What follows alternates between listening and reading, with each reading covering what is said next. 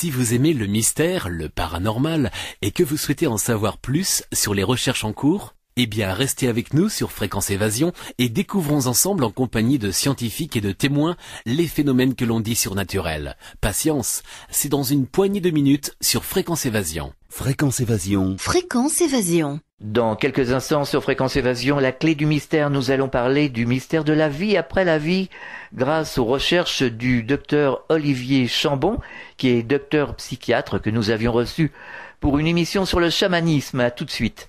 Chaque jour, sur Fréquence Évasion Radio, recherche, ovni, paranormal, fait de société, protection de l'environnement et les rendez-vous avec vos stars préférées dans Parole de Stars. Fréquence Évasion, c'est également la voix des sudistes en Principauté de Monaco et dans le Grand Sud. Fréquence Évasion Radio, dites-nous tout. Dites-nous tout. Dites-nous tout. Fréquence Évasion. Fréquence Évasion. Olivier Chambon, bonjour, merci d'être avec nous. Alors nous avions parlé de chamanisme lors de votre première intervention sur cette antenne. Aujourd'hui, nous allons essayer de comprendre ce qui se passe après la vie. C'est un sujet que nous évoquons très souvent ici avec le docteur Jean-Jacques Charbonnier. Qu'est-ce qui vous a mis sur le chemin de ces recherches sur l'après-vie justement? Ben, ce qui m'a mis sur le chemin, euh, sont des expériences personnelles. D'une part, euh, j'ai vécu une expérience proche de la mort, hein, mais Mhm. euh, au sens euh, plutôt de fear death experience, une expérience de peur de la mort, parce que j'étais à la Réunion sur une plage, euh, je nageais avec une fille, et on a commencé à se faire emporter par les rouleaux vers la mer, et la fille savait pas qu'il fallait se laisser porter et, Mhm. et pas résister, et revenir à surface, et ensuite on serait sorti du système de vagues. Ouais. Elle commençait à s'étouffer, donc moi j'ai voulu porter secours et j'ai commencé à m'étouffer aussi. et à un moment j'avais plus de souffle, quoi. Je, je savais que j'abandonnais, quoi. Donc j'ai commencé à me laisser aller comme ça, et, Mhm. et à ce moment-là, alors que ma pire peur, ça serait justement de mourir noyé, Ouais. à ce moment-là c'était tout le contraire qui s'est passé. Il y a qu'une sorte de d'indicible bien-être, euh, une lumière blanche. J'ai commencé à, à revoir euh, ma vie. Et euh, mais c'était pas une, vraiment une NDE comme le décrivent les gens. hein. C'est plutôt comme une sorte d'accéléré de NDE. Ouais. Et je me suis dit, euh, oh, c'est fou de mourir maintenant comme ça. Enfin, c'est, Mhm. je m'y attendais pas, quoi. Mhm. C'est-à-dire que j'ai plus de peur, en fait.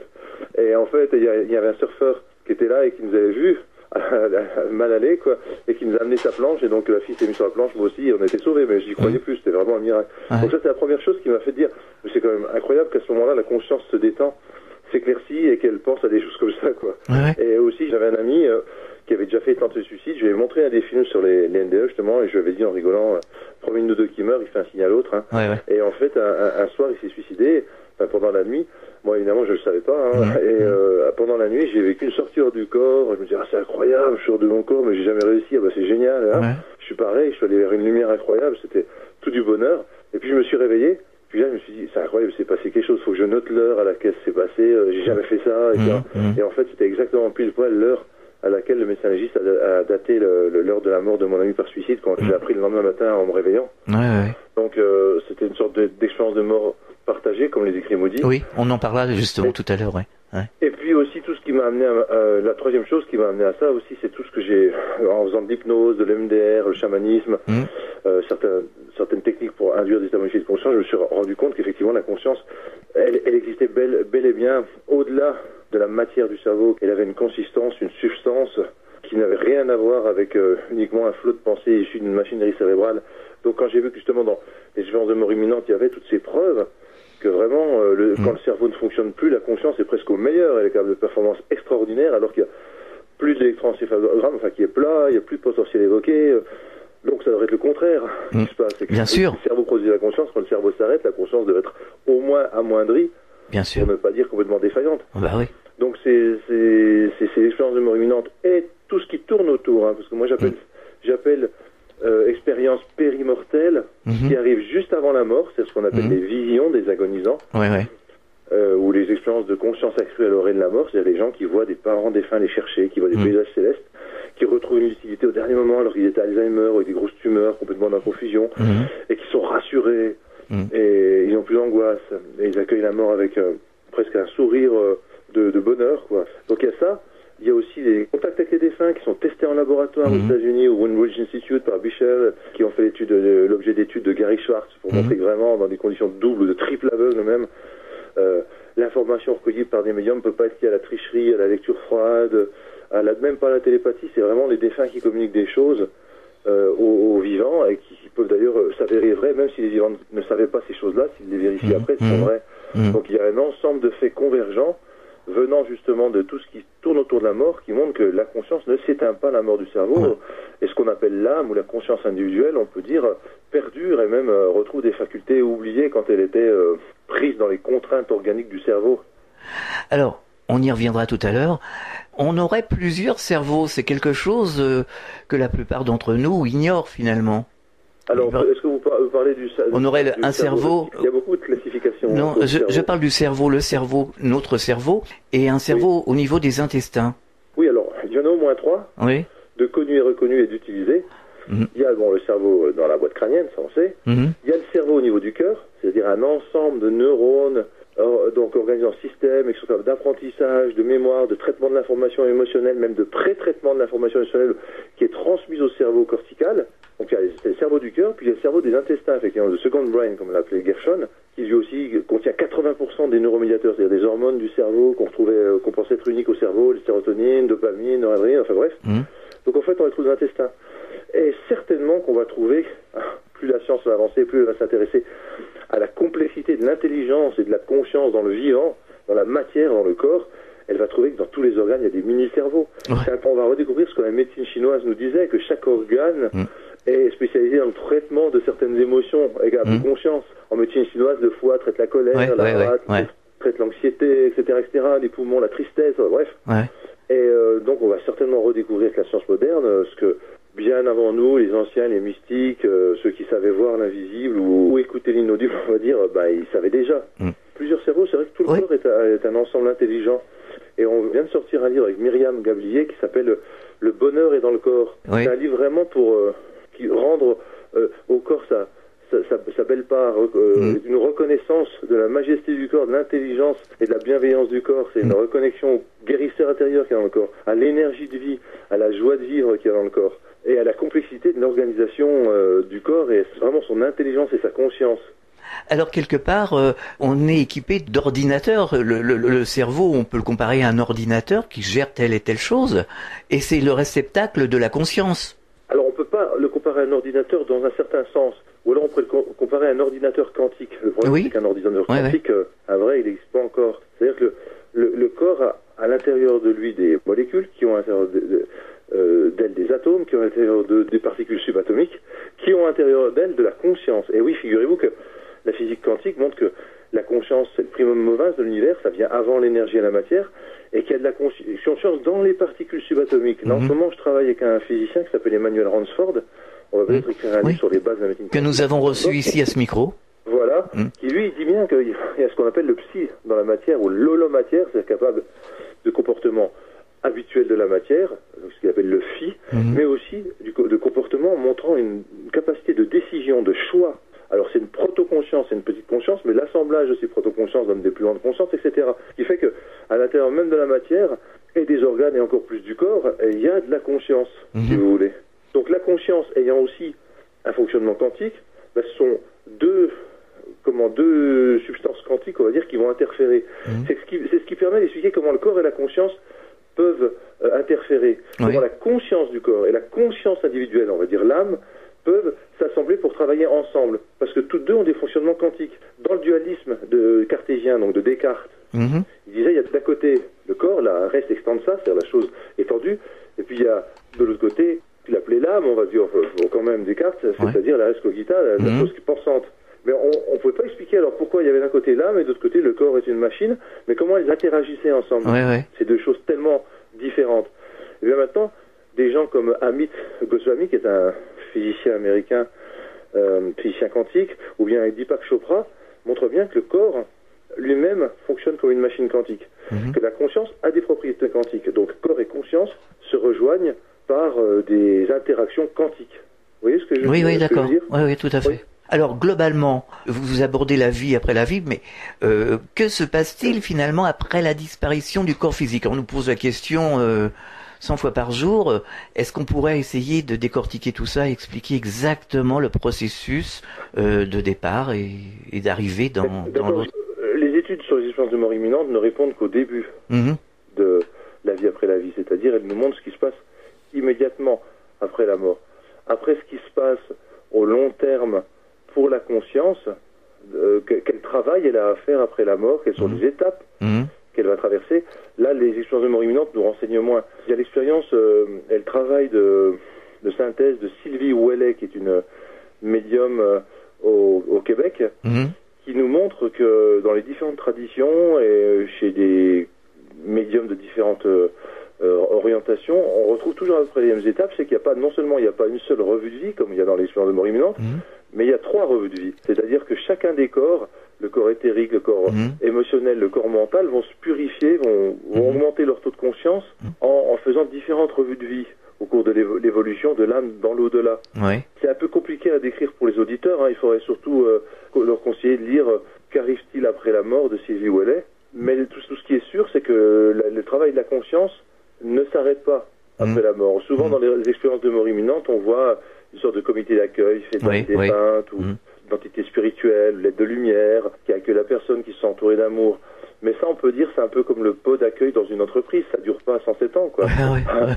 La personne, elle va pas chaque fois qu'elle va retourner au travail avoir un pot d'accueil. Ah ouais. C'est bien, voilà, elle est accueillie, mais après, il y a un travail réel qui se fait. Et euh, certains disent même que certaines âmes sont spécialisées pour communiquer avec les vivants, Mhm. euh, que d'autres âmes sont, sont censées accueillir ceux qui se sont suicidés ou qui sont morts de mort brutale pour Mhm. les apaiser, leur, leur- leur- les aider à faire la transition, Mhm. euh, qu'il y, a- qu'il y a des écoles dans l'au-delà pour apprendre différentes choses, que tout le monde se réincarne pas. Enfin bref, il y a comme une cohérence dans les vues des différents médiums et dans les différentes traditions. Mhm. Mais alors là, effectivement, euh, on peut pas trop le tester en laboratoire, on peut pas trop Ah l'étudier. ouais, ouais, ouais. comme on peut le faire avec les expériences de mort imminente, Bien entendu. avec les défunts. Là, c'est plus compliqué. Mm. Mais disons qu'il y a euh, une convergence de faits qui semble dire que oui, euh, euh, voilà, le- ce qui va déterminer un peu le travail de l'âme après la vie est un peu comme orienté par ce qui se passe pendant la vie au niveau de la conscience. C'est-à-dire Mm. que les gens qui ont vraiment travaillé dans leur vie euh, réelle terrestre, enfin réelle, excusez-moi, actuelle terrestre, euh, à se purifier à- par la méditation, le yoga, Mhm. à se détacher de leur fixation névrotique et mentale, à ouvrir le cœur et à laisser tomber le mental. Euh, tous ces gens-là, ils vont avoir euh, plus de facilité ensuite à travailler après Mhm. La mort. Parce qu'après la mort, le mental devient très puissant, les pensées s'actualisent, Ouais, beaucoup plus facilement. Donc si vous aviez des fixations névrotiques, fantasmatiques sur Terre et que vous les laissez prendre par elles Mhm. sans savoir vous en délivrer sur Terre, après la mort, il se peut que ça crée une sorte de bardeau, de, de- enfin de d'étapes où vous êtes dans des sortes d'enfers autocréés ou de Mhm. pseudo-paradis artificiels addictifs autocréés et qui vous empêchent d'aller vers l'essence, mais Mhm. même la lumière, c'est-à-dire le- l'esprit pur. Un travail préparatoire, en fait, c'est comme si le travail sur Terre, c'était un travail de, de préparation, de Mhm. d'amélioration de la conscience, et que tout ça, c'est nettoyé et retravaillé après. Quoi. Mhm. Alors quelque part, c'est assez bien décrit. Enfin bon, c'est un film. Hein. Dans notre demeure, Oui. nos solars. Ah oui, oui, tout à fait, oui, oui. Alors effectivement, dans le film Solar, Mhm. on retrouve effectivement de ces, euh, ces éléments-là. Moi, j'avais vu ce film juste après avoir lu Mhm. justement le livre de Sylvie Wallet, Ouais. et j'avais retrouvé effectivement pas mal de points communs, effectivement. Ouais. Parce que ce film, c'est quand même à partir de, des témoignages d'un médium qu'il est fait, donc c'est aussi, euh, c'est basé sur des expériences réelles, quoi. Oui, oui, absolument. Oui, oui c'était Chico Xavier, je crois. Hein. euh. Voilà. En fait, c'est lui qui donne les informations. C'est un médium. Oui, tout à fait. Mhm. C'est lui qui a, qui a donné le, la- comment on dirait, le, le crédit, euh, comment on pourrait pas dire scientifique là du coup, mais le Ouais. crédit euh, médiumnique à Mm. fait. Et c'est assez commun, hein, certains récits, euh, certaines expériences Oui, médiumniques. Hein. oui, oui, tout à fait. Il y a, une- il y a une communauté, hein, Oui, oui. c'est ça qui est intéressant hein, Ouais. dans les expériences de mort imminente, c'est que quel que soit sexe, l'âge, Mm. le, niveau socio-économique, le niveau d'éducation, la croyance ou non de religion, tous les gens vivent la même chose. Il y a un tronc commun, oui. Ça c'est vraiment en faveur de l'autonomie et de la réalité du phénomène. Mm. Parce que si c'était lié à des rêves Mm. ou à des, des rêveries, des hallucinations, ça serait idiosyncratique, ça serait propre à chaque personne. Bien On peut entendu. Pas comparer en tant que psychiatre, Bien bien placé pour Mm. savoir ce qui est de l'ordre d'un rêve, Mm. d'hallucination, de fantasme, d'affabulation même, et puis de ce qui est de l'ordre de réalité euh, Mm. extra-psychique, mais consciente qui s'impose à nous. Alors les expérienceurs de NDE nous apportent-ils pas des éléments de réflexion, des preuves de ce qui se passe après la mort du corps physique? Et moi je pense toujours à Nicole, hein, Nicole Dron, qui nous a rapporté quand même pas mal d'éléments ici euh, en France. Oui, oui, bien sûr. Mm. Alors, euh, la grosse euh, remarque des contradicteurs euh, par rapport aux expériences de mort imminente, oui, mais ils, ils sont pas morts puisqu'ils sont revenus. Alors ça, je trouve ça d'une... euh, Enfin bon, excusez-moi, je vais être gentil, mais Oui. euh, je veux pas dire d'une bêtise. Alors, je trouve ça d'une euh, maladresse euh, rare, parce que c'est comme si vous disiez à quelqu'un, euh, bah, je suis allé en Tunisie Oui. pendant les vacances. Puis je vous dis, bah non, t'es pas allé en Tunisie, t'es revenu. Bah oui, oui, oui, c'est- exactement la même chose. Donc, euh, je vois pas l'argument, quoi. Ouais, ouais. Il y a vraiment des gens qui ont franchi la barrière, mais c'était, ils n'ont pas été retenus. Vous savez que dans les expériences de mort imminente, il y a un moment où on leur dit si tu franchis cette, barrière, Oui. par contre, tu ne reviens pas. Donc, euh, Mm. euh, donc ils sont allés quand même dans cette contrée, mais ils n'ont pas franchi une certaine étape. Donc Mm. ils nous apprennent effectivement ce qui se passe pendant un certain temps après la mort, mais pas totalement. C'est comme s'ils étaient allés dans une partie du pays, ils ont pris l'avion, ils ont débarqué dans le, dans le pays, par exemple la Tunisie, Ouais. ils ont visité juste une contrée, mais par contre on leur a dit si vous allez au-delà de là, euh, là par contre euh, vous n'êtes pas sûr de revenir. Ouais, Vous n'êtes pas sûr de vous redonner le passeport pour... euh, donc ils sont repartis avant d'avoir tout visité. Bah oui, oui. Mais néanmoins ils ont commencé à visiter le début du pays de la mort, bien sûr. Bien entendu. Je, je fais toujours référence au, au cas Pamela Reynolds. On en avait parlé avec le docteur Jean-Jacques Charbonnier à plusieurs reprises. Bon, lui, il me certifie que de toute façon, là, c'est impossible. Le corps, euh, il était HS. C'est-à-dire, c'est, en limite, peu importe si c'est le corps CHS ou pas, parce Ouais. que ce qui est important, c'est que le cerveau soit HS. Et Pa- Pamela Reynolds, bien sûr, est un cas très connu. Maintenant, on peut lui rajouter le cas de Eben Alexander, ce Oui, neurochirurgien dont. Raymond Moody dit que c'est le, c'est le plus beau cas qu'il a vu en 40 ans, hein, Ouais. Raymond Moody lui-même. Parce que Eben Alexander, c'est encore mieux. Pourquoi c'est encore mieux? Parce qu'il a eu une maladie extrêmement rare, un cas sur 10 millions, une méningite à Escherichia coli, donc une bactérie, chez un adulte. 86% de chance de mourir. Puis alors, n'en parlons pas de revenir avec un cerveau intact. Ça, c'était pratiquement impossible. Les gens qui l'ont vu revenir, ils ont, ils ont eu le miracle, quoi. Il y avait des scanners qui attestaient de tout ça. Euh, Pourquoi c'est intéressant? Parce que la méningite comme ça, coli, elle va arrêter le fonctionnement de tout le néocortex. Vous voyez, quand vous avez Oui, un oui. choc, un œdème, un- une tumeur, un vaisseau qui claque, ça va juste euh, normalement arrêter le fonctionnement d'une partie du cerveau. Bon, même si l'autre est en arrêt, en arrêt de fonctionnement à cause d'un cœur qui s'arrête à son tour, mais néanmoins, le néocortex euh, n'est pas complètement hors d'usage. Là, avec la méningite euh, d'Alexander, tout son néocortex sur toute Mm. Oui, l'étendue oui. du cerveau ne Mm. plus, plus fonctionner. Or, qu'est-ce que c'est le néocortex C'est ce qui nous assure normalement, selon les matérialistes, nos fonctions cognitives supérieures. C'est Mm. la partie du cerveau qui est censée penser, imaginer, euh, réfléchir, euh, manier des concepts abstraits, euh, catégoriser, mais enfin bref. Or, chez lui, ça ne fonctionnait plus. Or, il a vécu des expériences cognitives extrêmement sophistiquées, élaborées, complexes, qu'il a complètement mémorisées. Donc là, c'est vraiment une preuve euh, quasi absolue que c'est pas le cerveau et le néocortex qui, qui crée la conscience et qui, et qui donne au- à la conscience des capacités cognitives aussi élaborées. Bah oui, c'est vraiment, logique. Il n'aurait rien à voir, Alexander. Euh, ce qui est très intéressant, c'est comme lui, il est, il est neurochirurgien d'Harvard, donc il Mhm. est très bien placé en tant qu'ancien matérialiste sceptique pour analyser ce qui s'est passé et faire des hypothèses. Or, il a effacé l'une après l'autre les hypothèses matérialistes et il a vu qu'elles ne collaient pas. Bien sûr. Parce partaient toutes du, du principe que c'est le cerveau qui avait produit ça. Or, le cerveau, il ne pouvait pas reproduire ça à ce niveau-là. Donc, euh, Ben Alexander est vraiment un cas qui encore surpasse celui de Pamela Reynolds pour, euh, pour valider euh, la réalité de la- l'autonomie de la conscience vis-à-vis du cerveau. Oui, c'est une question de bon sens, hein, de toute façon. Ah bah là, voilà, c'est-à-dire que les sceptiques, soit ils vont être de mauvais, de mauvais sens, soit ils vont pas lire, Ouais, soit ils n'auront pas intérêt à... Je sais pas pourquoi, d'ailleurs, j'ai jamais compris pourquoi les sceptiques, ils n'avaient pas envie c'est très bizarre. qu'on ait Ouais. une conscience qui survit à la mort du cerveau. Ouais, On dirait que ça, ils préfèrent croire, plutôt que savoir, ils préfèrent croire que le- la vie est- n'a aucun sens, la vie est absurde, quand on meurt on perd tout, que les liens d'amour sont complètement dissolus, toute la connaissance qu'on a s'évapore, que donc la seule philosophie c'est profite de la vie parce qu'après il n'y a rien. Mm. Enfin je veux dire, je sais pas quel intérêt ils ont à, à donner à nos enfants et à nous-mêmes Mm. Une vision fausse, absurde et, euh, et si menaçante de la vie quoi. Mais ces mêmes personnes, ça. quand ils sont atteints par une maladie ou qui sont en danger, justement Ah bah de mort, la crient au secours. Voilà exactement. Hein, alors donc tout ça, c'est pas très logique. Hein. Non non tout à fait. On marque une pause dans la clé du mystère, on revient dans quelques instants. Réactualisez régulièrement toutes vos applications iPhone et Android sur les sites de Fréquence Évasion Radio et Monte Carlo Azur, fréquenceévasion.com, fréquenceévasion2.com et montecarloazur.com. Fréquence Évasion. Fréquence Évasion. Nous sommes de retour sur Fréquence Évasion, toujours en compagnie du docteur Olivier Chambon. Nous parlons de la vie après la vie. Alors en ce moment, nous sommes incarnés euh, chacun dans notre corps. Comment faire pour percevoir le monde invisible? Est-ce possible?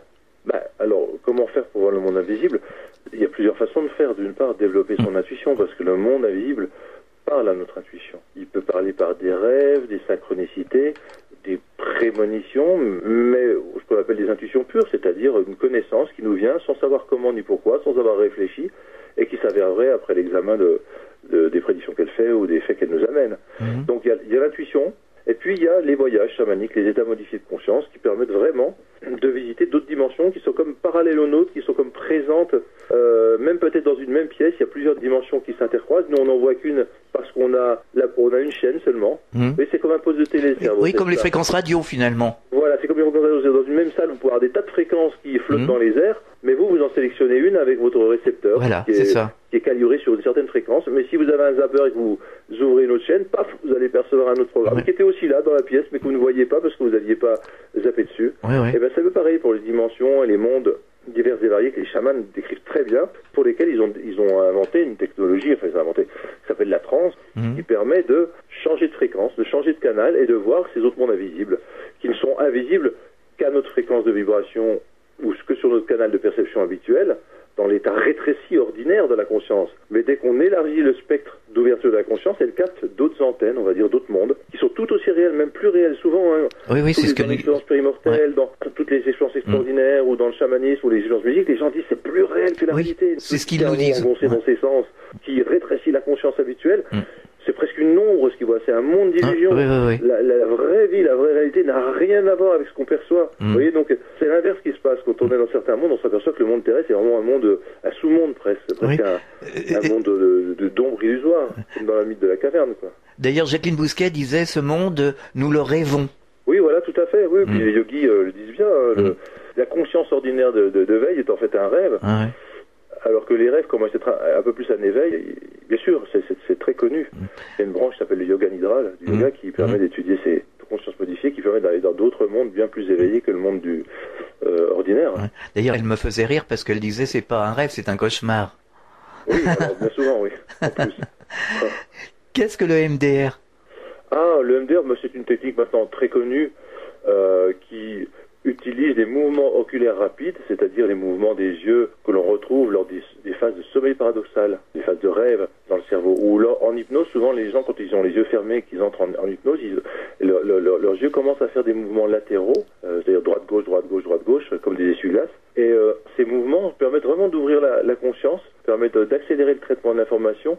On, on- dit ça permet de, retraiter le, le fonctionnement inconscient du cerveau. Et euh, donc le MDR, c'est une technique qui sert à retraiter des émotions mal digérées. C'est-à-dire ça favorise le retraitement et la digestion des données cérébrales ma- mal intégrées, qui Mhm. ont été enquistées parce qu'elles étaient trop douloureuses, par exemple, quand on vivait un, un abus sexuel ou un Mhm. attentat, etc. Une partie du, de l'information vient se loger alors c'est pas une partie du cerveau, mais on va dire, pour parler matérialiste, parce que sinon il faudrait donner une métaphore non matérialiste de la mémoire, et ça amènerait à expliquer ce que la mémoire. Mais bref, on va donner une métaphore seulement. hein. C'est comme si vous aviez un kyste qui se fait dans le cerveau, dans la zone limbique où il y a le traitement de l'émotion au long cours, Mhm. et euh, à ce moment-là, ça ne peut pas être euh, intégré aux autres aires cérébrales, ça ne peut pas être intégré au reste de l'expérience de la personne, parce que se rappeler du souvenir traumatique, revivre l'événement, serait beaucoup, beaucoup trop douloureux. Donc ça reste en latence. Et le MDR, ça, c'est un peu comme si on prenait un scalpel, c'est une sorte de psychochirurgie, et qu'on crevait l'abcès, et que pendant les mouvements oculaires rapides, toute cette information qui, est- qui était restée là au fond et qui, qui influençait la personne depuis l'inconscient, ou qui lui donnait des flashbacks douloureux par moments, ou des cauchemars, ou qui lui mettait dans des caisses d'évitement pour plus jamais revivre ça, Mhm. tout d'un coup ça s'ouvre comme un abcès qu'on perce, et ça s'évacue, et ça s'intègre aussi au reste du fonctionnement psychique qui lui permet de réinterpréter, revivre la chose, mais de façon moins douloureuse pour la personne. E MDR, ça veut dire eye movement, donc mouvement oculaire, Ouais. retreatment, retraitement, and desensitization, désensibilisation.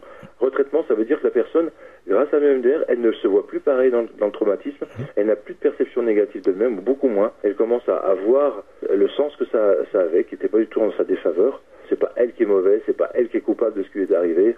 Elle commence à voir les choses de manière réelle, et surtout, elle a moins d'intensité émotionnelle Mhm. désensibilisation. Et en fait, avec le MDR, je pense que vous m'en parlez parce que justement, il y a un certain Alan Botkin aux États-Unis Exactement. qui, par sérendipité, c'est-à-dire par hasard et par observation du hasard, avait commencé à traiter des vétérans du Vietnam qui avaient beaucoup de deuil à faire, les- le, le deuil de leurs compagnons de guerre, mais aussi parfois même le deuil de- d'habitants qu'ils avaient recueillis, qui s'étaient fait déchiqueter par une bombe, ou d'enfants qu'ils avaient Mhm. tués par inadvertance, enfin, bref. Et il s'est aperçu qu'à parfois, en faisant juste de l'MDR classique, mais en se centrant sur la tristesse, pas Mhm. sur la culpabilité et la colère, qui sont des émissions secondaires par rapport à la tristesse, uniquement sur la tristesse, en faisant diminuer la tristesse par le MDR, puis ensuite en demandant aux gens de fermer les yeux, ben, il y avait des moments où ils voyaient l'expérience de mort imminente des victimes, où ils parlaient à l'âme des victimes, où l'âme des victimes leur parlait. Mais c'était tellement véridique, ça ressemblait tellement à ce qui se passait, et ça leur Mhm. faisait tellement de bien. C'est une sorte de thérapie éclair d'un deuil sinon impossible qui les minait depuis des mois, des années, voire qui les rendait alcooliques, incapables au travail, euh, auto euh, sui- suicidaires, enfin, etc. Qu'en une seule séance, parce qu'ils avaient vraiment contacté d'âme le défunt qui leur pardonnait, leur demandait pardon, je vais bien, je vais sur toi, etc., qu'ils étaient guéris de leur, leur- de leur deuil impossible. Et donc, euh, il a vu comment, grâce à l'EMDR, un tout petit peu modifié, on pouvait rendre un sujet médium Mhm. pour les défunts dont il faisait le deuil D'accord. et que les, les, les, les- défunts qui communiquaient ainsi avec la conscience du sujet qui était sous un MDR euh, leur disaient tous je t'aime, euh, t'en Mhm. fais pas, je vais bien, qui est pour rien. Enfin, comme si les défunts étaient devenus vraiment euh, avec plein de d'esprit dans tous les sens du terme, Mhm. spirituels, c'est-à-dire capables de pardon, d'ouverture d'esprit, de chaleur et même d'humour. Et que c'était très très très très crédible. Les gens disaient mais c'est lui qui m'a pas. J'en suis sûr. Ouais, ouais, façon euh, il aurait dit ça exactement comme ça et, et c'était plus réel que la réalité. Et je, je ne mens pas et je, je ne je suis pas en train d'imaginer de rêver. C'était euh, comme encore mieux que quand je vous vois ou je vous parle de vous. Bah, donc il y avait des choses vraiment scotchantes. Et moi j'ai pris vraiment beaucoup de plaisir à, à utiliser dans certains cas le modèle de Botkin et de voir que c'était scotchant, que ça marchait, enfin que euh, n'importe quel psy de base, quand il utilise le MDR à la façon Botkin pour un, un deuil difficile, il peut voir dans son cabinet arriver des expériences extraordinaires. Il n'y a pas besoin d'être dans une recherche spirituelle. Donc c'est redoutable la méthode de Botkin parce que si les psys s'y mettent, ils vont, ils vont finir par se dire bah il y a bel et bien quelque chose, même les plus sceptiques. hein, C'est sûr. ça, ça dépote. Hein. Donc oui, oui, la MDR c'est une bonne technique pour ouvrir la conscience à d'autres dimensions. Alors j'avais entendu euh, parler euh, d'une autre technique, c'était la technique du psychomantéum. Pour rentrer en contact avec les défunts, rentrer en contact avec les autres Ah oui, ça c'est dimensions. Raymond Moudier qui l'a mis en place. Oui, Avec un miroir dans l'obscurité, etc. oui, oui, c'est ça. alors, moi, je l'ai pas testé. Euh, je ne connais pas beaucoup de gens qui l'ont testé, mais je fais parfaitement confiance à Raymond Maudy de par sa probité. Euh, bah, je l'ai rencontré personnellement au congrès de Marseille, j'ai mangé avec lui, j'ai discuté avec lui. Mhm. J'ai vu à, à- à quel point quel homme intègre et, et bon c'était vraiment, parce que toute sa notoriété et tout, il pourrait en faire, euh, il pourrait vraiment euh, se, se la péter, excusez-moi pour Ouais, le C'est terme. c'est sûr, ouais. Mais c'est quelqu'un de très simple, de très direct, de très. Mhm. Enfin, on- il y a de l'amour qui vient de lui et tout. Et donc, lui utilisait, oui, cette ancienne technique. euh, je ne sais pas si c'est pas des Grecs hein, dans les. enfin, Oui, oui, il me semble. Oui, oui, oui, oui, oui, oui. Il me semble voilà. que ça vient des Grecs. Mais euh, donc lui, oui, dit on peut contacter les défunts avec ça. Moi, je n'ai jamais essayé par contre. Hein. On va peut-être tester pour voir si ça fonctionne bien. Oui, voilà. Bah, je sais pas pourquoi j'ai pas eu la curiosité d'ailleurs. Après tout, ça a l'air tellement simple en plus. C'est sûr, oui. Alors, il y a de nombreux éléments qui prouvent donc l'après-vie. Exemple, les expérienceurs de NDE qui voient à 360 degrés, la revue de vie dont on parlait tout à l'heure, des déplacements instantanés dans l'espace, une conscience hyper développée, les aveugles euh, de naissance, Ouais, et- avec les yeux de la conscience, oui. voilà, qui retrouvent euh, la vue. De trouver une vue. Et Oui, aussi les NDE partagés, c'est une question de logique, de bon sens, tout ça. On pourrait d'ailleurs parler, dire quelques mots sur le phénomène des NDE partagés. Bah oui, alors ce qui est marrant, c'est qu'à Marseille, par exemple, on se retrouvait trois médecins, moi, Charbonnier, euh, Postel, Mhm. et on était trois médecins, donc non seulement qui parlaient de NDE, mais qui avaient vécu des expériences de mort partagée. Mhm. Par exemple, Charbonnier, sa première expérience fondatrice qui l'a amené à s'intéresser au NDE, c'était lors d'une intervention d'urgence, quelqu'un qui était bloqué sous un véhicule et qui est mort devant ses yeux, Oui. et il a vu quelque chose qui sortait de la personne par la couronne, enfin par le haut du crâne. Donc il a vu le phénomène de la mort euh, vécue par le patient. Euh, Postel, c'est pareil que lors, lors de la, la mort de son papa, il était avec sa femme et son fils. Ils ont tous les deux vu quelque chose du genre d'un tunnel, d'une lumière, ou s'engager même de son père. Ils ont tous les deux- trois vécu ça. Ils se le sont pas communiqués. Comme ils étaient scientifiques, euh, les deux, deux sont médecins et infirmiers, euh, ils ont dit ah on a vécu, on- on- ils se sont regardés, on, on a vécu quelque chose. Alors ils ont, on va noter sur un papier et après seulement quand on aura noté, on lira pour voir si on a les mêmes témoignages. Ils avaient tous les trucs, les trois vécu le même phénomène. Et euh, moi j'avais vécu ça avec mon ami qui m'a fait vivre cette expérience de cette sortie du corps et du tunnel au moment où il se suicidait. Donc c'est intéressant. Alors l'expérience de mort partagée c'est extrêmement important parce que ça prouve que les expériences de mort imminente ne sont pas liées à un dysfonctionnement du cerveau, à Mhm. l'hypoxie, à des médicaments, à une souffrance, puisqu'ils sont vécus par des gens qui sont en pleine santé Oui, c'est vrai. Mhm. et à l'état de veille. Mhm. Et en plus, ils vivent tous les composantes. C'est-à-dire, enfin, ils peuvent vivre toutes les composantes. C'est-à-dire, quand vous assistez à la mort de quelqu'un, donc il est supposé être à ce moment-là en train de faire son expérience de mort imminente et même son expérience de mort tout court, vous pouvez soit vous-même voir euh, avoir une sortir du corps, vous-même euh, vous- euh, voir un tunnel, vous-même monter dans la lumière avec l'âme du défunt lui-même, vous-même assister à la revue de vie du défunt. Oui. C'est ça qui est incroyable, c'est que dans l'expérience de mort partagée, certaines personnes disent Ah, j'ai vu la revue de vie qui était en train de faire le défunt. Et pendant la revue de vie, j'ai appris des choses sur lui que je ne savais pas avant, mais qui faisaient partie de sa revue de vie. Ah Vous voyez Ah oui. Et qui s'avère vrai après. Donc là, ça veut dire qu'il y a une sorte de contact de conscience à conscience. Mm. La conscience de celui qui est près du mourant parce qu'il est, il l'aime, parce qu'il est, il veille sur lui, parce que c'est un instant magique, s'ouvre et connecte ce qu'est en train de vivre la conscience du mourant Mm. et, et voit et vit tout ce que vit la conscience du mourant. Donc ça, ça montre bien, si vous voulez, que ces phénomènes périmortels sont pas liés euh, à des défaillances cérébrales. Vous voyez, ça c'est l'élément de preuve intéressante. Alors finalement, on peut rien cacher. Si alors dans, dans la revue de vie de, des gens qui étaient en train de mourir, il y avait des, éléments qui étaient cachés à ceux qui étaient euh, Ah oui. En observateur, enfin observateur en accompagnant. Oui, oui. Tout n'était pas montré justement. Oui, oui. D'accord. Comme si l'âme euh, pouvait encore euh, Agir. choisir ou non Ouais. de montrer ce qui pouvait être utile de montrer et ne pas montrer le reste. Comment peut-on expliquer que les gens qui partent finalement très facilement, même pour ceux qui ont toujours eu peur de la mort, on a l'impression qu'ils partent euh, facilement au dernier moment, avec légèreté, et il y a même certains qui perçoivent des membres de leur famille qui viennent les chercher. Oui, tout à fait. Oui, heureusement, Dieu merci, c'est c'est pas encore proportionnel à- au degré de préparation qu'on a. C'est-à-dire même quelqu'un qui est matérialiste, sceptique, euh, même des, des criminels dans la vie quotidienne euh, peuvent faire une expérience de mort imminente qui est belle, qui est harmonieuse, où ils sont Mm. accueillis par l'être de lumière, où ils sont pardonnés Mm. pour tout ce qu'ils ont fait, et où ils retournent de cette expérience avec beaucoup plus d'amour dans le cœur, avec un changement d'attitude complet, des valeurs qui sont plus compétitives matérialistes, qui sont au service des autres. Donc c'est intéressant, c'est que, vous savez, il y a entre 5 et 10 de, de, d'expériences de mort qui sont dites négatives.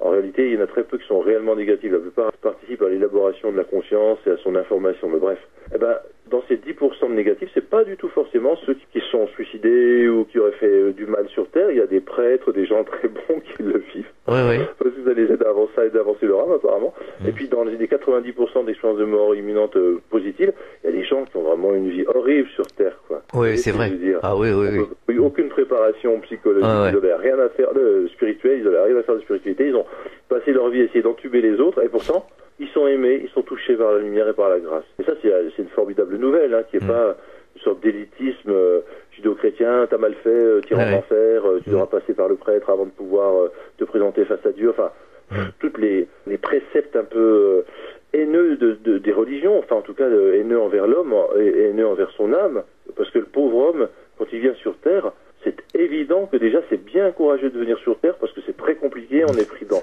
Ça, la clair. maladie, l'ignorance, Mm. l'illusion, la vrai. séparation, Tout à fait. on oublie d'où on vient, enfin, on est Ah. pris dans tout ça et la, et la Terre c'est un milieu dur. Alors comment être parfait? C'est impossible. Comment ne pas faire de, de bêtises ou comment ne pas de temps en temps pris par l'ombre et faire des méchancetés? C'est impossible. Bien sûr. Donc si Dieu devait nous punir alors qu'il nous envoie en éclaireur dans la matière comme des mineurs dans, dans le charbon, puis qu'après il nous reproche d'être sales, Mm. ce serait stupide. Dieu Ouais. n'est pas stupide. Pas Dieu. La conscience cosmique, on va appeler pour Oui, voilà. oui. Et c'est- plein d'amour, d'intelligence. Mm. Donc euh, il n'y a pas de, de- de notion de punition et qu'il y en a qui, qui, ont, qui ont droit et d'autres euh, Ouais. qui n'ont pas le droit. Comme dit la chanson, on ira tous au paradis. quoi. Ouais. Nicole Dron nous disait que le plus grand des criminels était aimé de l'autre côté. Oui, mais bien sûr, parce que Mm. le plus grand du criminel, bah, c'est quelqu'un dont la conscience a fait le plus d'expériences éducatives et qui va le plus prendre conscience de ses erreurs et donc qui va le plus progresser. Mais euh, attention, le plus grand criminel est aimé et les gens disent même Hitler, même Hitler, Mm. mais il va faire sa revue de vie, Voilà. comme tout le monde. Voilà. Or, je vous signale que dans la revue de vie, Mm. on vit les choses selon trois points de vue. Ouais. Son propre point de vue, celui de l'autre à qui on a fait la chose, Mm. et un point de vue comme extérieur, une sorte comme un point de vue d'un ange gardien qui verrait tout de manière équanime. Je vous explique pas ce que, on- ce que doivent vivre les gens qui vivent ce qu'ils ont fait aux autres à la place des autres. Mm. C'est-à-dire, je n'explique pas ce qu'a dû vivre, vivre Hitler quand il a dû vivre euh, la chambre à gaz, comme l'ont vécu les autres pour euh, prendre conscience de ce qui se passait. Ça n'a pas dû être une partie de plaisir, mais ce n'est pas une punition. C'est un système de feedback si- Ouais, ouais, intelligent Mm. qui permet à la conscience de s'affiner, de faire des expériences. Donc on ne récolte que ce que l'on sème, mais dans le bon sens du terme.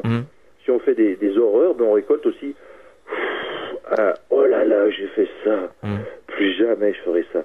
On récolte une transformation de la conscience, mais elle est douloureuse. Quand vous faites une erreur, Bien que vous sûr. progressez, c'est un peu douloureux, Mm. mais en même temps c'est salvateur. Ce qui permet de faire un travail finalement euh, euh, lors d'une prochaine incarnation de Oui, réparation. ou, ou même en dehors d'une prochaine incarnation. Toutes les âmes ne sont pas obligées de s'incarner. Hein. Ouais. Il y a de nombreux destins possibles d'âmes, Mm. Dont certains sont d'aller juste dans des mondes supérieurs ou aider d'autres euh, à, faire d'autres choses, d'autres dessins. Donc, Ouais, euh, on en avait parlé avec Lionel Del justement, que certains êtres euh, de lumière ne s'étaient jamais incarnés. Ils ne s'étaient jamais incarnés sur la Terre. On nous avait précisé d'ailleurs. Oui, oui, bien sûr. Ou alors ils se sont incarnés dans d'autres mondes, d'autres Oui. univers parallèles, sur Mm. des plans oui, oui. non physiques, mais vibratoires quand même. Mm. C'est très complexe. Hein. Si on lit le livre de 7, par exemple, Mm.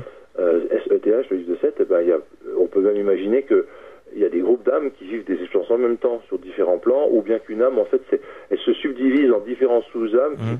vont vivre en même temps dans différents mondes, différentes expériences, comme si vous, en ce moment, il y avait une partie de votre âme qui était dans un monde, et puis une autre dans un autre monde, une dans le passé, Ouais, parce ouais. que le passé n'existe pas Mhm. physique quantique, une dans le futur, Mm. et, et puis quand vous rejoignez au, au tronc commun, quand les âmes reviennent comme des rivières au fleuve, et puis le fleuve à l'océan, ben, vous vous rendez compte que tout ce qui était fait, c'était fait par une seule et même âme. Oui, oui. Donc, mais c'est c'est complexe, hein. Oui, On c'est peut pas- complexe. On peut, on peut pas dire c'est une seule chose la vérité. C'est certainement un ensemble Mm. de choses, certaines qu'on imagine, d'autres qu'on n'imagine même pas encore.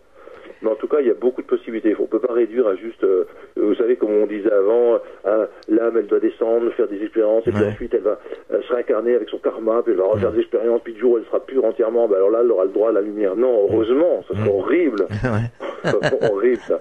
C'est comme si on vous enfermait dans un jeu vidéo très, très, très complexe. Ouais. Il faut que vous trouviez toutes les solutions pour en sortir et pendant, et pendant que vous êtes dedans, à chaque fois on vous fait souffrir et tout. Non, euh.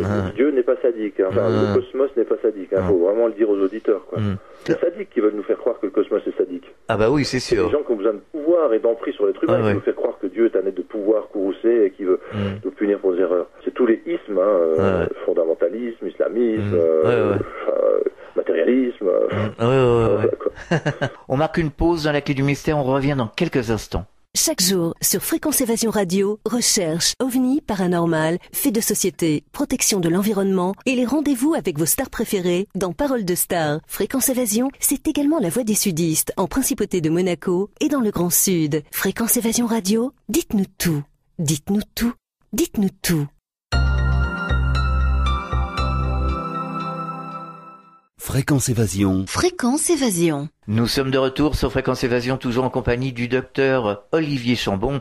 Nous parlons de la vie après la vie. Alors comment faire un rêve lucide et est-ce qu'un rêve lucide euh, nous apporte quelque chose ou nous apporte justement euh, un contact avec ces dimensions? Alors, moi, je suis pas un spécialiste du rêve lucide. Ça m'arrivait d'en faire, euh, pas forcément volontairement. Parfois, c'est parce que j'avais j'avais essayé quelques trucs que je trouvais sur les forums sur les rêves lucides.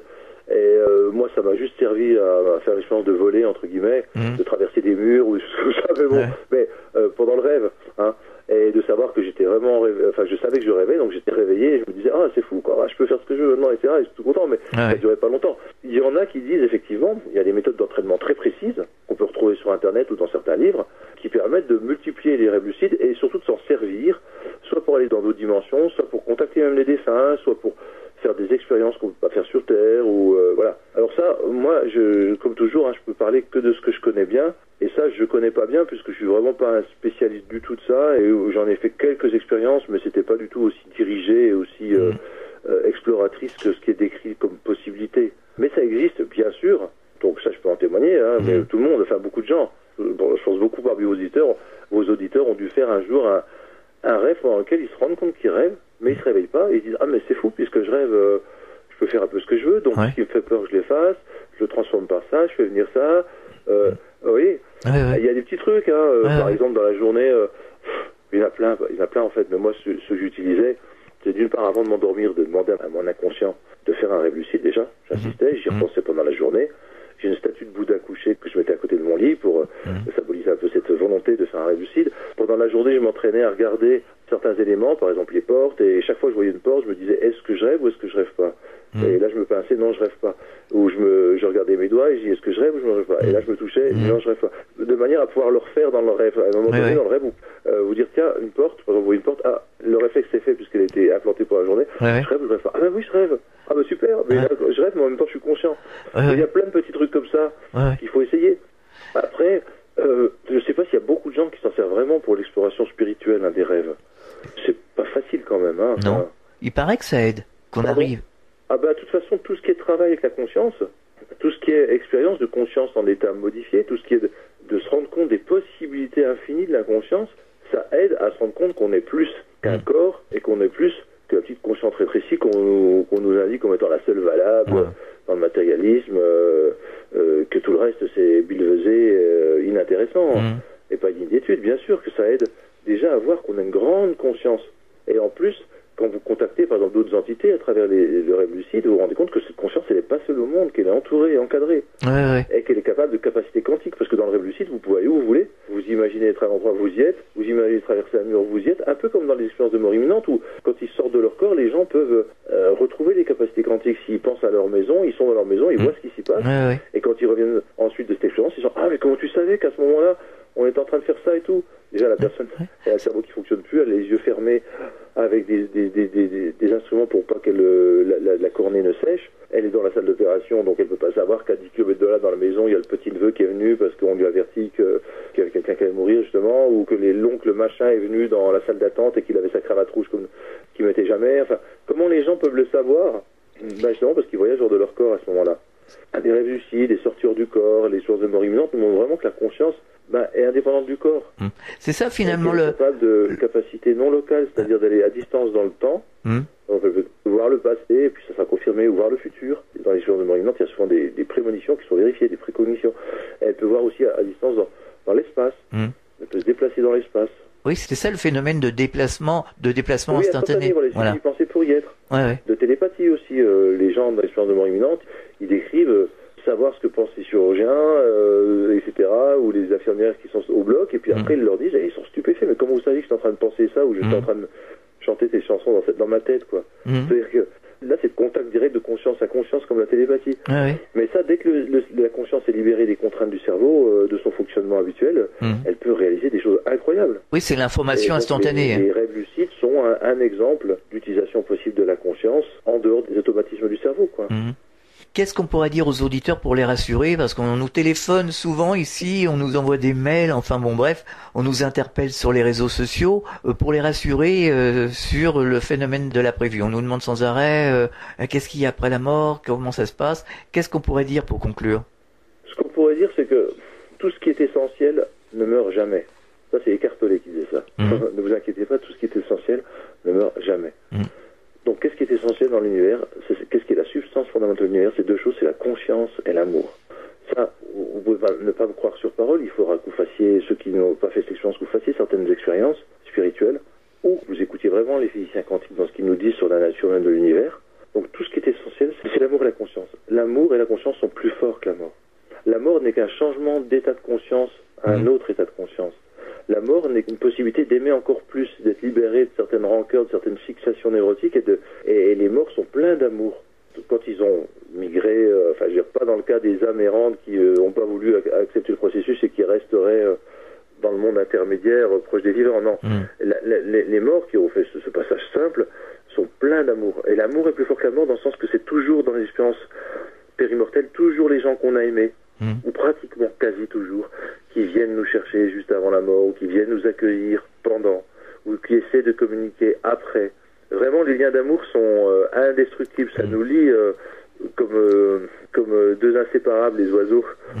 Ça nous lie comme deux molécules enchevêtrées en physique quantique. C'est-à-dire deux photons qui ont été mis un jour ensemble à parier, on peut les séparer à l'autre bout de l'univers, ils réagiront en même temps. Quand on fait quelque chose sur l'un, en même temps l'autre. Comme s'il n'y avait qu'un seul et même électron. Ben, en fait, au départ, il n'y avait qu'une seule et même conscience dans la matrice unitaire qui a, qui a créé l'univers. Et cette conscience, elle s'est diffractée, elle, s'est, euh, elle a rayonné, elle a donné naissance à différentes formes, mais on en vient tous, on y retournera tous, et on est tous unis par cette conscience. Donc c'est, elle ne peut pas périr. Ouais, c'est la substance de l'univers. Bien Donc, sûr. Le modèle pan-psychique de la physique quantique, c'est la conscience est à l'origine de tout, à la base de tout. Donc euh, il n'y a pas de crainte à avoir. Le pire, c'est maintenant. Le pire, sur Terre. Tous- tous les gens qui témoignent dans l'après-vie, euh, ils disent, mais, euh, ouais, ils sont, ils sont bien mieux. Ils ont un corps de lumière, ils sont plus Mm. malades ou difformes. Ils disent, je vais bien, euh, je t'attends, je t'aime. Mm. Enfin, ils sont, c'est pas, ils ont pas un rictus de souffrance et de haine, hein. pas Mm. du tout, pas du tout. Donc, euh, je leur dirais aux gens, rassurez-vous, vous êtes en train de faire le plus dur, l'école la plus dure, c'est quand même la Terre. Et euh, après, bah, vous verrez, euh, back to home, retour à la maison, ça va vous faire du bien et vous allez retrouver ceux qui vous aiment, qui vont être euh, immédiatement attirés vers vous à votre mort. C'est certain. Ce Voilà ce que j'ai envie de dire aux gens. ce qui fait peur aux gens, finalement, c'est de voir le corps inerte, je pense. Ah oui, oh là, mais non, mais tous les gens qui font cette expérience, toutes les expériences de mort imminente, quand ils racontent ça, ils ils s'attardent pas sur leur corps inerte. Oui, ils découvrent eux. que c'est leur corps, mais ils sont attirés par la lumière, ils se retrouvent Ouais, ouais. par beaucoup plus intéressant. C'est tellement extraordinaire qu'on n'a pas de temps à perdre à regarder son corps, quoi. Je parle pas d'eux, je parle des terriens, des gens qui perdent quelqu'un. C'est Ah de, oui, oui, voilà, oui. c'est Ah de- oui. Hum, c'est ça qui voilà, leur c'est fait peur. dur pour ceux qui restent. Hum. Parce que pour celui qui part, c'est pas Ouais. dur, en fait. Et Donc ils ne Donc, comprennent pour ceux pas. qui restent, mais Mm. en même temps, euh, quand on sait ce que c'est, ce qui est après la mort, on peut vraiment accepter beaucoup plus facilement la mort d'un proche. Là, on sera juste dans la tristesse Mm. Quand on aime, on sera triste un jour. C'est inévitable. C'est vrai. Parce que la personne que vous aimez, soit elle va partir en mourant, soit elle va partir en vous quittant parce que euh, voilà, la relation s'est terminée. Ouais. Mais euh, tristesse et amour sont les deux faces d'une même pièce de monnaie. Si Mm. vous aimez, vous aurez la tristesse. Si vous êtes triste, c'est que vous avez aimé. Donc la tristesse en elle-même n'est pas destructrice, elle, elle peut être vécue, elle peut être assimilée et on peut passer à autre chose après. C'est plutôt le regret, la rancœur, euh, le, le mental analytique comme du charbonnier Ouais, ouais. Passé, euh, voilà, c'était mieux avant, qui prédit un futur négatif, qui fait des reproches à soi ou à l'autre, pourquoi tu m'as quitté si tôt, hein, incapable, enfin, c'est tout ça qui crée la douleur. Mais si on reste vraiment dans la tristesse légitime parce qu'on a aimé d'avoir perdu et qu'on l'aide à, à se transformer, alors ça peut être par le MDR, ça peut être par plein de méthodes hein, euh, Ouais. qu'on peut accepter de, de- de vivre cette tristesse ou le, le focusing ou le tipi, enfin bref, peu importe. Eh bien après reste l'amour, reste les bons souvenirs et la communication peut rester après avec le défunt. Il y a plein de méthodes pour continuer Ouais, ouais. à communiquer de manière plus Mm. subtile ou invisible avec le défunt. Hum. Simplement, la communication reste, mais plus dans, au plan grossier matériel. Elle se fait d'âme à âme. Tout à fait. Euh, les défunts disent tous euh, dans les communications qu'ils peuvent faire qu'ils entendent nos prières et qu'elles ne sont pas vaines du tout.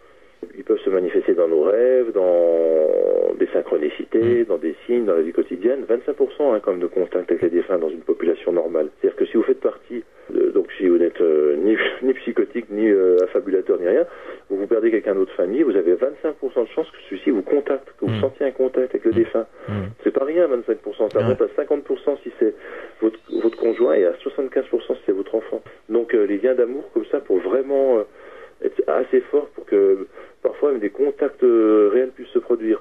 Mais sinon, des contacts d'esprit à esprit, de prier, de penser à la personne, de- d'honorer sa mémoire et vous la retrouverez après. Donc euh, c'est juste, c'est comme si quelqu'un que vous aimez va faire un long voyage, prend le bateau, puis il va partir pour une contrée lointaine et vous dit je pourrais pas revenir avant 10 ans. Hum. Bah, vous êtes triste, il n'est pas mort, mais vous êtes triste parce Ouais, que vous le perdez quelque part Mhm. pendant un certain temps. Vous n'avez plus contact avec lui. C'est vrai. Ben, Hum. Les gens qui meurent, c'est comme s'ils prenaient le bateau. Vous êtes triste parce que pendant 10, 20 ans, 30 ans, vous les verrez pas. Ils ont de- du travail à faire, mais un jour, vous les reverrez. Ça, c'est sûr et certain. Tout le montre. Voilà. Est-ce que vous avez des projets, des projets de conférences, des projets d'écriture, des... Il y a les rencontres du mystère et de l'inexpliqué qui se font, en- je crois, à Lyon. Hum. Euh, et là, je vais faire une petite conférence justement pour montrer que c'est absolument pas ni mystérieux ni inexpliqué. Mhm. L'histoire de mort imminente et la survie de l'âme. Donc je prends le titre à contre-pied. Mhm. Et autrement, euh, euh, c'est marrant que vous me disiez ça parce que récemment, je m'étais dit que ça serait bien de faire un livre un peu comme Berber avait fait, qui s'appelait Les Thanatonautes, Ouais. où il étudie les conséquences sociales du fait que les gens savent que l'âme existe et qu'on survit à la mort. Ah oui, oui, oui, oui. Comment les gens changeaient leur mentalité. Oui, Et moi, je ouais. sais qu'un jour, dans 10-20 ans, Ouais. même en France où on est très réactionnaire, ça sera reconnu. Quoi. Les gens diront, bon, Ah là, voilà, on est une partie de nous qui survit. Voilà. Ah ouais. Eh ben, ça va vraiment changer les mentalités. Ah, bien on sûr. plus de la même façon. On apprendra vraiment de manière massive à communiquer Mm. avec les défunts qui nous apprendront des choses à faire sur Terre et qu'il y aura des, comme, comme il y avait, vous savez, un moment Terry Tabassa, c'est quand un défunt qui contacte quelqu'un pour lui dire c'est lui qui m'a tué, il a pris Mm. mon collier, c'est chez lui et tout, et la police l'a arrêté. Ou, une- ou un autre défunt qui, a- qui prévient sa sœur qu'elle a un cancer, qu'il faut qu'elle qu'elle fasse Ouais. des examens et tout. Puis elle dit Mm. non, puis au bout d'un moment, elle, elle le fait, elle avait un cancer et heureusement il a été pris à temps. C'est-à-dire qu'on va apprendre à communiquer avec les défunts pour faire de la justice Ouais. associée aux défunts Mm. ou, à- ou assistée par défunts ou de la médecine assistée par défunts. Mm. Vous voyez, il y aura des croisements qui vont se faire Ouais. très intéressants. Enfin, moi, j'aimerais bien faire une sorte de roman de science-fiction qui étudie dans 20 ans les conséquences que ça a sur nos sociétés, d'enfin reconnaître qu'on a une âme euh, et qu'elle est immortelle, enfin en tout cas euh, qu'elle dure longtemps. On, avait fait une émission avec Nicole Dron sur les conséquences justement euh, d'une NDE Ah, et, d'accord. su- et surtout sur euh, si on appliquait toutes ces choses. Finalement, Nicole disait le monde serait complètement transformé. Ah, totalement, totalement. Mm. Mais ce serait intéressant de d'aller un peu plus profond sur les petits détails, quoi. Ouais, ouais, ouais. D'en faire une sorte de roman d'anticipation, quoi. Ouais, ouais. Vous avez un site internet On peut vous retrouver sur le net? Euh, non, je n'ai pas de site internet, Non. j'ai une page euh, Facebook Facebook professionnelle, Olivier. Charbon Pro. Merci. Olivier Chambon et Merci une prochaine beaucoup. fois sur cette antenne. Au revoir. D'accord, au revoir. Fréquence Évasion.